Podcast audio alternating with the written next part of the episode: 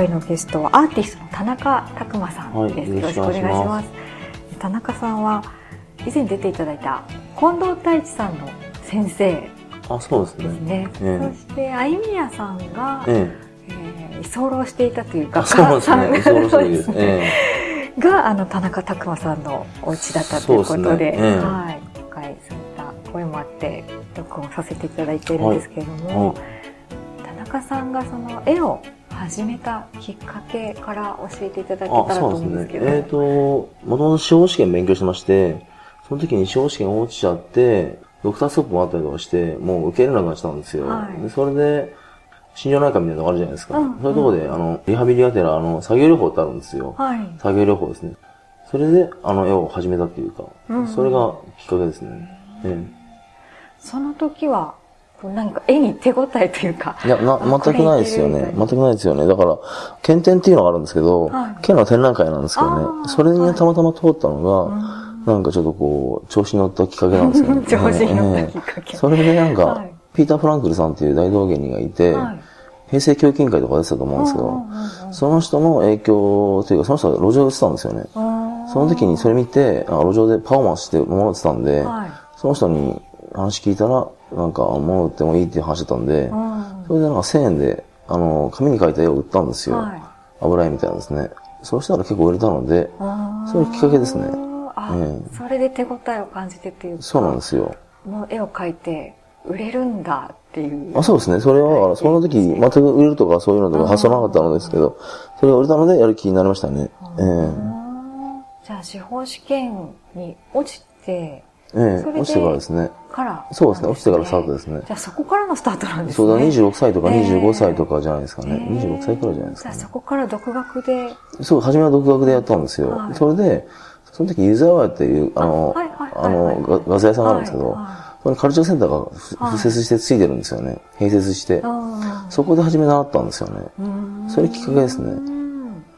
でしたか？学んでいく中で、こう絵を職業にというか仕事に食べていこうみたいな。あんまりそういうの思ってなかったですよね。だからもう体調悪いんで、ええ、なんかしのぎというか、え、なんか気分転換にやってたんで、それであれですよね。あのー、まあ体調悪かったんで、本当ね、勤めた時期もあったんですけどね。勤めたけど、やっぱりうまくいかなくて、で結局路上でしかないところで粘ってやるようになったんですけど。うん、そうなんですね。最初は。あんまり職業というしないですね。でももう、他も会社もクビだったし、行くとこないんで、もう路上でやろうっていう決意してやったのが、初めの方ですかね。えー、それが今ではヤフオクなんかでもかなりのお値段がついてますし、そうですね。イギリスの博物館の中でも収蔵されてますよね。そう、ねえー、そうやって、どうやってそういうふうになっていったのか、絵をこうビジネスとしてやっていくの、どういう手法だったのかっていうのを今日伺ってみたいなと思ってたんですけども。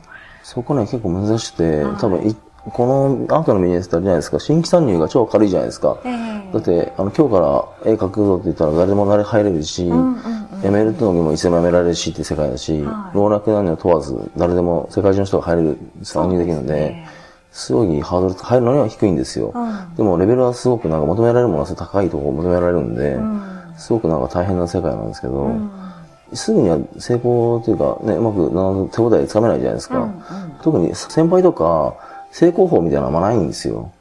一応芸大出たりとか、うんうん、もしくは、なんかいろいろあるじゃないですか、はい、そういうルートというか。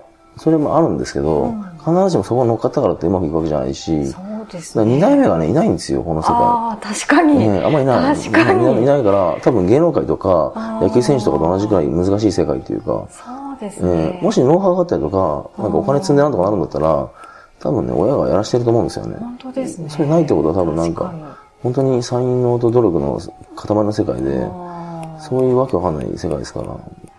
なるほど。あの、もちろん田中さんもそうやって美大出たわけでもないし。そうですね。そうですね。美術学校ちょっとだけ行きましたけど、まあ基本的には行ってないんで、だから、手探りでやってる感じですからね。だリスキーが、リスクが高すぎて、みんな入ってこないか、でもね、この世界はあるんですよ。本当に、なんか前、ある先生から聞いたんですけど、法定か古事記かみたいな世界なんで、本当に多くの人たちがなんかうまくいかないんですよ。うん、で、一部行ってる人は、例えば草間さんとかいるじゃないですか。うんうんうん、あといろいろ村上隆さんとか日本ではね、他に海外でも他にも何人もいますけど、はい、そういう人たちはすごいハイパー儲かるというか、そういう世界なんで、まあ、法定か古事記か。そう言われましたよ、僕なんか。だから、法定化なるか、公式になるか、どっちかの世界で中間差はいないんですよ。基本的には。そうですね。ええ、それない世界ですね。確かに。うん。田中さんが今、かなりそういって名前も知られてきてるし、こう出品すれば売れたりとかいう形になってきましたけど、ええ、その路上からのスタートでどういうステップを踏んでいったのかっていうところステップはなんですよね。だからその、まず路上でやった時は、これ結構簡単で、お客さんを持っている人が勝つんですよ、最終的には。でギャラリーもお客さん持ってるから、ギャラリーに作家は所属したりとかして、そこで何とか力発揮して、じゃあギャラリーが持ってるお客さんに絵を売ってもらうっていうか、そういう感じじゃないですか。要するにお客さん持ってれば形で勝てるんですよ。どんなビジネスでもほとんど。そういう人が勝つんですけど、路上の時には結構それはできたんですよ。毎日なんか新規のお客さんが手に入るというか、売れる状況だったんですね。でも、路上を辞めた時にそれできなかったんですよ。要するに新規のお客さんが入んなかったんですよ。だからそうすると、今までの既存のお客さんだけに売るだけじゃないですか。これでも、やめてっちゃう人も出てくるじゃないですか。必ずなんかもうファンじゃなくなる人とか、もうたくさん買っても買えないよって人とか。だから、どんどん減ってっちゃうんですよね。飽和状態だったりとか。飽和状態、そうそう、減っちゃうんですよ。減ってくって減っちゃうんですよ。だから、これをどうしてこう新規のお客さんを増やしていきながら、既存のお客さんにもたくさん買ってもらうっていうか、そういう作戦だったんですけど、それでも限界があるし、疲れるんで、それで探った時に、今はね、ヤフオクと撮ってますけど、うん、ヤフオクとかはすごく宣伝になるんで、新規のお客さんが手に入るんですよ。だから、すごく可能性を感じますけどね、これなんかね。でも絵のファンの人たちってそんなに多くないんで、あちこちにいるわけじゃないんで、絵の好きな人。だから、そういう人たち集まってるとこというか、そういう人見つけるのがすごく重要なんですけど。それが、その SNS とかを使って。初めは SNS とかで、もう、もうだ SNS 時代は、分けるとですね、路上時代あるじゃないですか。はい、路上時代が1期とした場合に、2期が模索時代として、今ちょっと、じゃあ3期とした場合に、今4期とかあるかもしれないですけど、3期の時代が、まあ、ヤフオクとかやってますよね。2期が SNS の時代なんですけど、とか、もしくは手売りですね。この時期なんですよ。これは、あの、SNS とかで、あの、個人的に親しくなって、パーティーとか行ったりとか、いろいろ親しくなって、その人に買ってもらうってやり方だったんですよね。はい、でも、これだとすごい効率が悪いんですよ。そうですね。ですよね。だから、あんまりいい方法だと思わないんですけど、ただ初期の段階においては、いきなりなんかこう、多くの人にガッと出しても、売れないとか、チャンスない時あるじゃないですか。3期の今のやり方は、これはなんかお客さんがいるところに物を投げて、その人が買ってくれるはずなんで、手間がまあないんですよ。まあそもそもそういう買いたい欲がある人たちがいっぱいいるところに出すみたいな。そうなんですよね。そのマーケットを見つける、えー、そうですね。ええー、でもヤフオクとかは普通の発想からしたらあれじゃないですか。ダサいというか、中古品みたいな、フリーマーケットみたいな延長順に考えるじゃないですか。でもね、意外になんかお客さんいるんで、いいお客さんがいたりするんで、僕はいいと思うんですけどね。うん、ただただ残念なことに、これはヤフオクとかだと、過去の大化とか、いろんないるじゃないですか。はい、有名な作家ですね、はいはいはい。それとの争いになってきてあるので、ちょっとねし、しのぎを削る感じなんですよね。はい、ちょっと大変なんで、うん、あとはメッセンジャーとか、フェイスブックで言ったらメッセンジャーとかあるじゃないですか。あれでこまめにお客さんが連絡取り合ったりとか、そういうんで売りましたね。うん。なんか動画で、田中さんの配信してる YouTube の動画で見たんですけど、ちょっとお金持ちそうな人にこう、コンタクトを取って、自分でこう売っていくっていうか、アピールしていくみたいな、誕生日にちょっとこう、いいねを押したりメッセージを送ったり、なんかそういうことをやってたって、ね、今もやってますからね。外国人の富裕層とかも結構使えるんですけど、シャングリラホテルとかっていうホテルあるんですけど、それのサンタモニカのオーナーですね。その人にはなんか、じゃあ子供バースデーの絵が載ってたんですよ、Facebook に。はい、そしたらそれを絵で描いて、それをですね、あの、プレゼントするって、その送ったんですよ。うん、そしたらすごい喜んでくれて、今度招待されましたけどね。そのホテルにですね。あとそ、まあ行くんですけど、11月にですね。あ、そう、今年のですか、えー、招待されてそうなんですよ。それとか、あとはね、あと、ボーグっていう雑誌あるじゃないですか。はいはい、ボーグのニューヨークのライターですね、アート関係のやってる人いるんですよ。はい、その人にもなんか同じ手法というか、その人のバースデーの時の絵を描いて、それを航空便で送るんですよ。そしてすごい喜んでくれて、まあ、またニューヨーク行った時は会ってくれると思うんですけどね。そういうなんかね、あるんですよね。小技というか、で、かつ相手が聞いてくれて、コストがかかんないというか、これできるじゃないですか、誰でも。こういうのはね、いいと思うんですけどね。ええ。そうやりましたね。人脈広げていくっていうところがすごく上手だなっていうふうに感じるんですけど。え人脈というか、なんか Facebook 広告とかも結構聞くんですよね。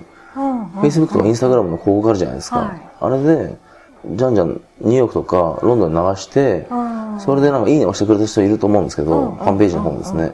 その人たちに友達に世話して、友達になって、ゆっくり関係を築いていくというか、そういうのありますね。うん。うん。その反応をしてくれた人をターゲットにしていくというか、そうですね。そうそう。だから無理がないですよね。えー、無理になんかこう入ってきちゃう感じじゃなくて、相手がいいねをしてくれたに対して入っていく感じなんで、これ路上の時も同じなんですよね、やり方が。なんかその路上も強引にこうなんか、僕一番初め全く分からなかった時に、歯医者さんに行って、絵を持ってって、買ってくださいって言ったことあるんですよ。そうあったんですけど、まあそれダメじゃないですか、基本的に。強引じゃないですか。だから、アウトだったんですけど、でも、路上の時は基本的に絵を広げて、売るやり方で待ってる姿勢なんですよ。相手が興味持ったら来るじゃないですか。基本的に無理がないんですよね。確かに。ええそっちの方が多分ね、ストレスも少ないんで。動画で、それこそちょうどお話ししてたのを思い出したんですけど、ドラッカーのその言葉で、マーケティングがすごいちゃんとしてればセールスはもう不要だみたいな。ああ、ドラッカーの話ですか？あですね。えー、マーケティングはセールスを不要にするって話ですよね。ええええ、それ多分そうと思うんですよ、本当に。それなのかなと思っていて。えー絵を描く能力というか、そっちの重視してる人多いじゃないですか。うん、じゃあ、マーケティングとか、そういう社会の仕組みとかは、もう勉強しない人多いんで、うん、だからダメ、ダメっていうか、まあ、きついんですよね。多分、そこだけですね、ポイントは。確かに。興味を持たれれば。そうなんですよね。興味を持ってもらって、だから、これ、さっきのなんか車来てる時の話にもありましたけど、はいナンパの仕方が結構通じとかあって。ああ、それ面白いですよね。そうなんですよ。そこね、本当なんですよ。例えば、まず女性とか会うじゃないですか。はい、男性でもいいんですけど、会って、まず興味持ってもらって、で、男女間も、多分いきなり会って、じゃあ結婚しましょうって話じゃないじゃないですか。だから少しずつ、こう、興味持ってもらって、で、なんかちょっと関係深めてってって話じゃないですか。それとやり方同じなんですよね。だから、アートも、なんかまず、あの、関心持ってもらってってことなんで、まず知ってもらった話で、まあ、SNS とか、YouTube とかいろいろありますけど、そうやって、さらにこう、より関心持ってもらうとか、その工夫の仕方もいろいろあると思うんですけどね。うん。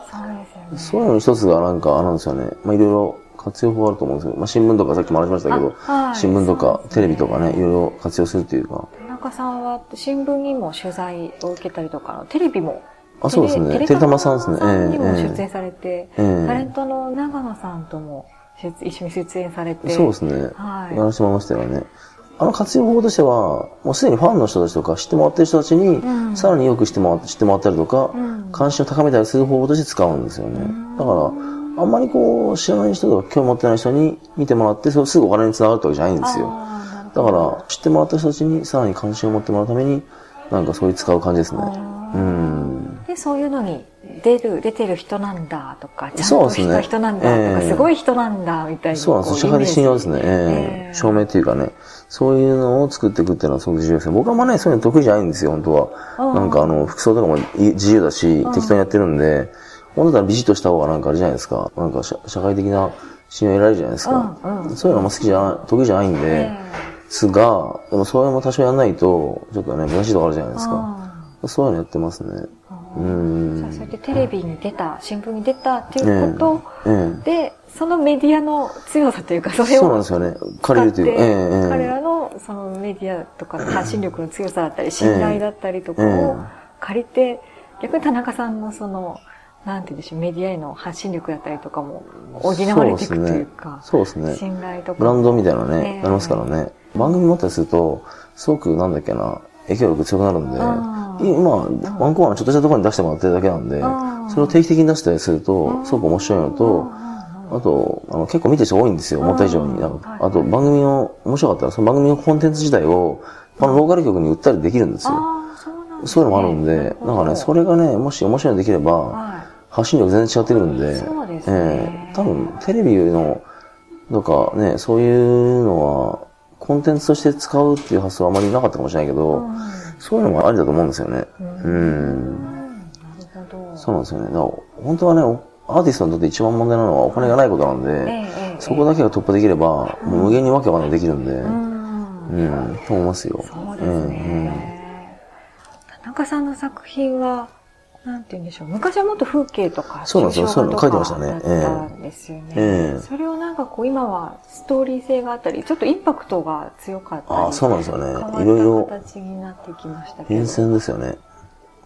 なんかね、初めの頃はなんか風景画とか習うじゃないですか。えー、だって湯沢行ったわけですから、湯沢屋ではやっぱりあの、模写とか風景とか、人物とか、そういった簡単なやつやりますよね。先生3回書いてるんですよ、僕。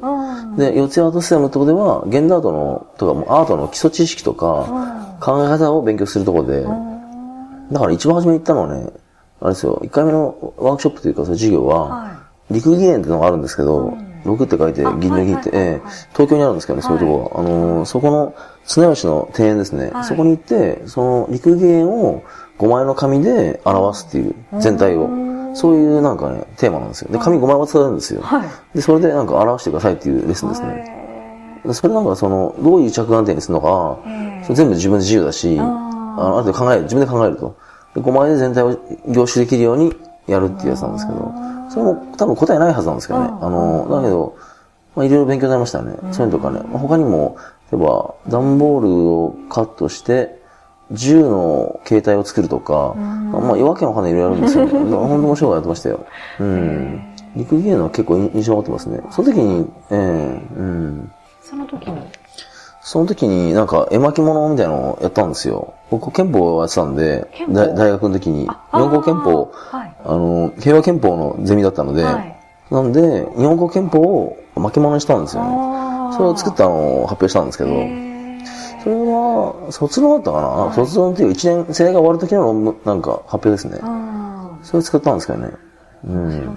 今度それもなんかね、発展させて、憲法ではないですけど、なんか今度詩の人とコラボしたりとかして、それをちょっとなんか巻物にして、できればクリスティーズとかに売り込みたいんですよね。